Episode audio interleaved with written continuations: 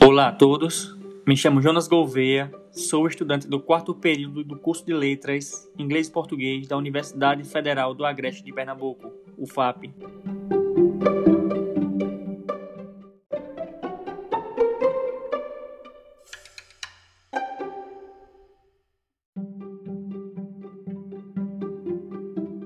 O assunto que vamos tratar hoje aqui é a análise linguística no ensino médio, trazendo a debate esse modelo de ensino na aula de língua materna, para melhor conhecermos seu funcionamento e eventuais dificuldades que o professor de língua portuguesa tem ao adotar uma perspectiva diferente daquela tradicional abordagem baseada na gramática normativa, colocando em evidência essa dualidade.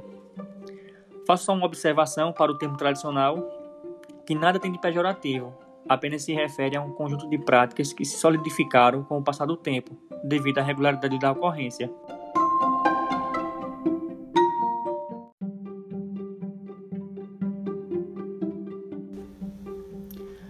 As minhas reflexões trazidas nesse podcast têm como base o capítulo 11 de Márcia Mendonça, Análise Linguística no Ensino Médio, um novo olhar, um outro objeto, do livro Português no Ensino Médio e Formação do Professor, de 2006.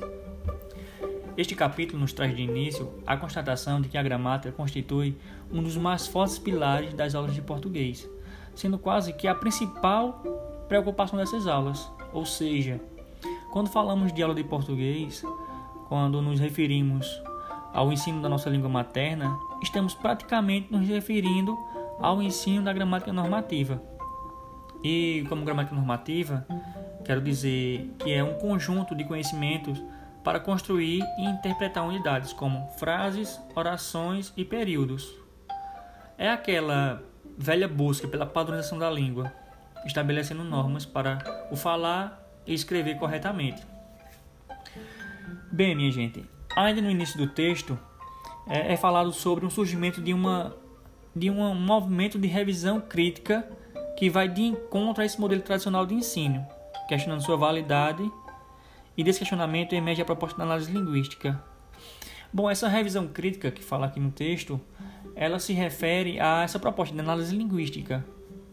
É, nesse ponto é que vem sendo aplicado um método, um modelo teórico metodológico de ensino, é, simplesmente arraigado, voltado à gramática normativa, e surge a análise linguística como um modo de rever esse ensino, de rever os objetos de ensino que está sendo aplicados em sala de aula.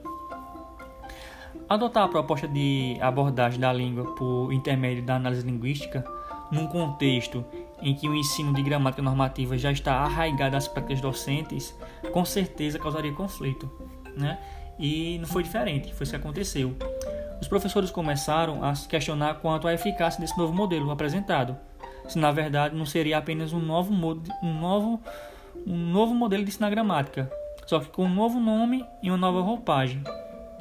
Bom, mas esse questionamento, por outro lado, é, poder trazer também os professores, os profissionais de ensino a refletir sobre dois pontos-chave né, do embasamento dessa crítica, né, que essa crítica ao modelo tradicional de ensino, que são elas a não potencialização de habilidades básicas de leitura e escrita é evidenciada nos resultados de alunos submetidos ao exame de Enem e Saeb, ou seja, é, como é que esse modelo que está sendo aplicado, esse modelo tradicional está sendo aplicado, como é que ele é eficaz se quando submetemos nossos alunos a exames como o Enem e Saeb, vemos que eles têm baixo rendimento, ou seja, não potencialização de habilidades básicas de leitura e escrita, nesses dois eventos.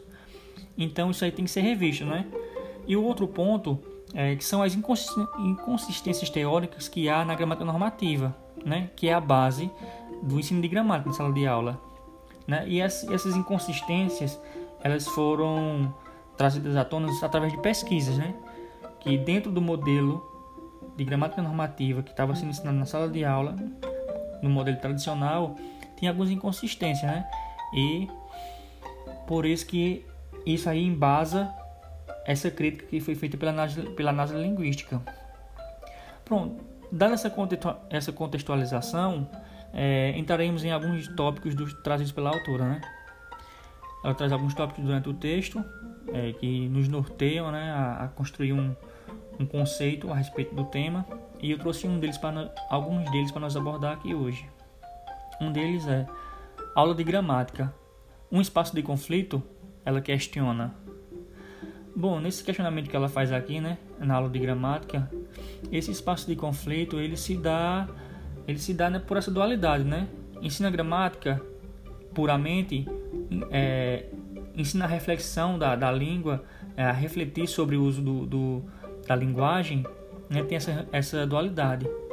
O conflito tratado nesse tópico se refere a, digamos assim, é uma rivalidade que se instalou entre os profissionais do ensino, quanto ao modo teórico, metodológico adotado de lidar com a língua, de lidar com a língua e a linguagem, né, em sala de aula. E boa parte deles, desses docentes, quase que sua totalidade, são adeptos ao modelo tradicional de ensino.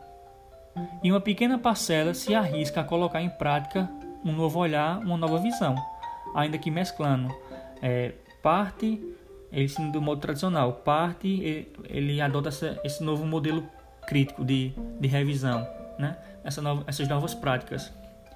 Os profissionais que optam pelo modelo tradicional o fazem por força do hábito, devido à sua formação e até mesmo por causa por causas anteriores à formação, né? uma vez que ensinar gramática é uma prática que vem, sem, vem desde os primórdios do ensino de nossa língua materna, tendo inclusive raízes no ensino do latim, que é a nossa língua base do nosso idioma. Sendo assim, é compreensível o engajamento desses profissionais em ensinar algo que lhes é comum, em, em ensinar algo que lhe traz certa familiaridade com o que aprenderam durante toda a sua trajetória como aluno. Porque o que viram foram gramática, né? O que viram, o que viver, vivenciaram na sala de aula foi gramática normativa, foi gramática. Então isso é familiar esses, a esses docentes, é quase que sua identidade, né? Aí eles optam por isso em detrimento de uma prática que questiona o modelo tradicional, que os coloca em uma posição de desafiados a refletir o status quo daqueles que eles acham que dominam muito bem, né? Que é a gramática normativa. De igual forma, é compreensível também que apenas uma pequena parcela de docentes se dispõe a algo novo, desafiador. Trazer para a sala de aula um novo modelo de ensino, que requer muito mais que a simples absorção de nomenclaturas e termos, coloca os professores cara a cara com a sua identidade profissional, tendo eles que optarem por inovar e se desvencilhar-se de quem eles são, ou seguir o que manda, né, a força da tradição, a força da, daquilo que já, já está é, como solidificado no ensino. Algo que eu achei de grande importância e enriquecimento do nosso debate são as datas tanto da publicação do livro, que é de 2006, quanto do lançamento de uma obra de João Vanderlei Geraldi. A obra é O Texto na Sala de Aula, datado de 1984, que propõe uma reorientação ao ensino de português. Perceba aqui que Mendonça em 2006, nos trouxe reflexões do insucesso do uso de um modelo engessado de tratar a linguagem, e que, ao utilizar Geraldi como exemplo, veja, do ano de 1984 já havia crítica nesse modelo, nesse modelo tradicional. E ela, ao utilizar Geraldo como exemplo de crítica ao que ela estava a questionar, ela nos mostra que na realidade esse conflito em sala de aula já vinha ocorrendo há muito tempo e que mesmo com a obra de Geraldi tendo se tornado um marco entre as publicações voltadas para a formação de professores, grandes mudanças quanto ao ensino de gramática não se efetivaram até então, ou seja, praticamente nada mudou, ou coisa pouca, ou mudança sutil, digamos assim, tinha ocorrido nesse modelo de ensino tradicional. Toda essa discussão sobre a dualidade do ensino da língua materna foi apenas para melhor compreendermos o que se passa quando o assunto é a organização do ensino médio, né? que é a etapa final da escolarização básica.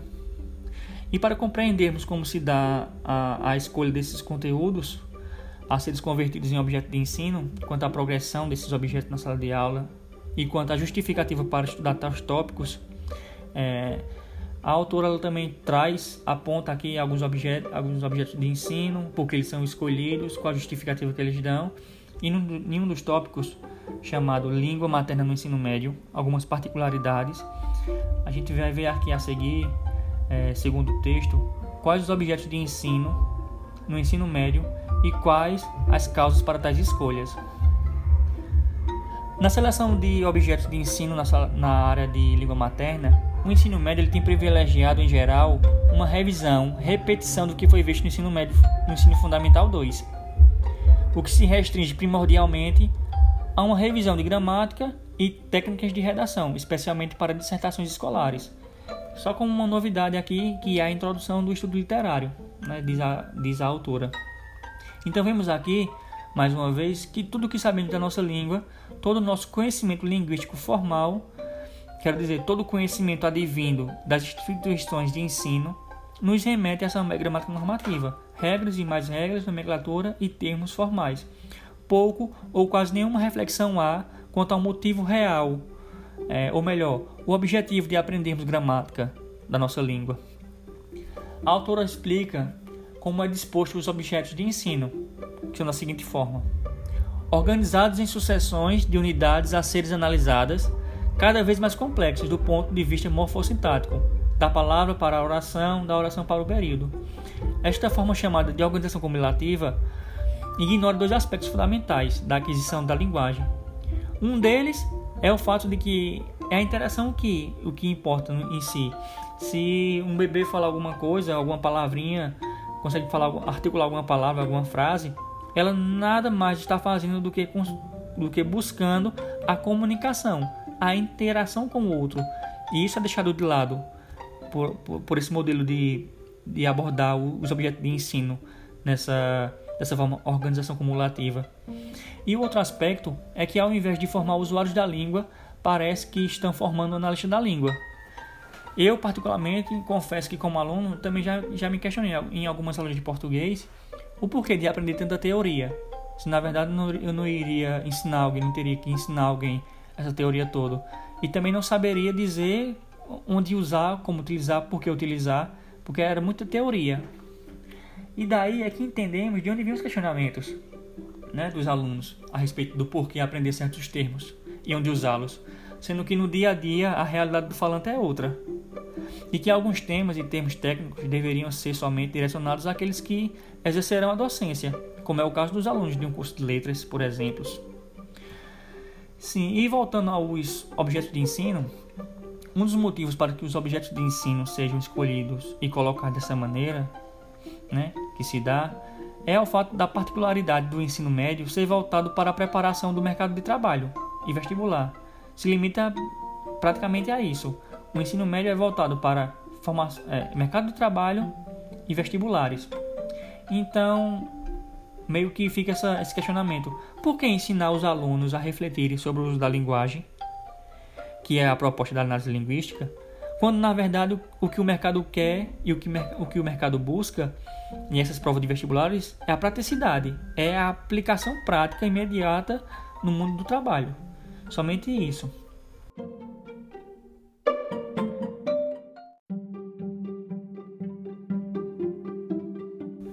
Bom, minha gente, e para não mais me alongar, deixarei a minha opinião pessoal particular a respeito do tema dessa dualidade gramática versus língua versus análise linguística.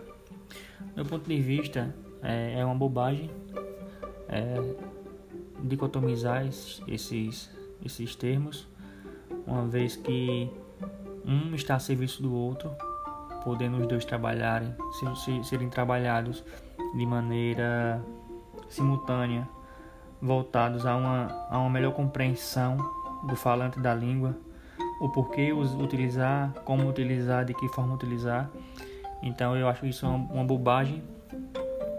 É, prezarem por um e menosprezarem outro, outro, outra visão, sendo que na verdade ganharíamos se utilizássemos as duas maneiras.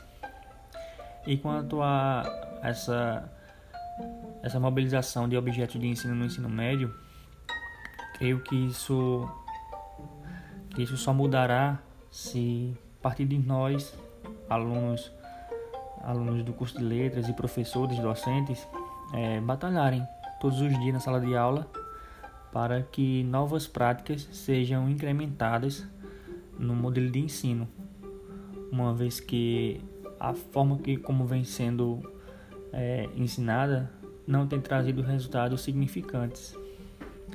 E assim como a autora, no fim do texto, fala sobre a importância de ensinar nomenclaturas, né, prezando pela gramática normativa, gramática tradicional, então também sou favorável a esse ponto, porque ensinar nomenclaturas, ensinar o como fazer é, é tão importante quanto o fazer em si.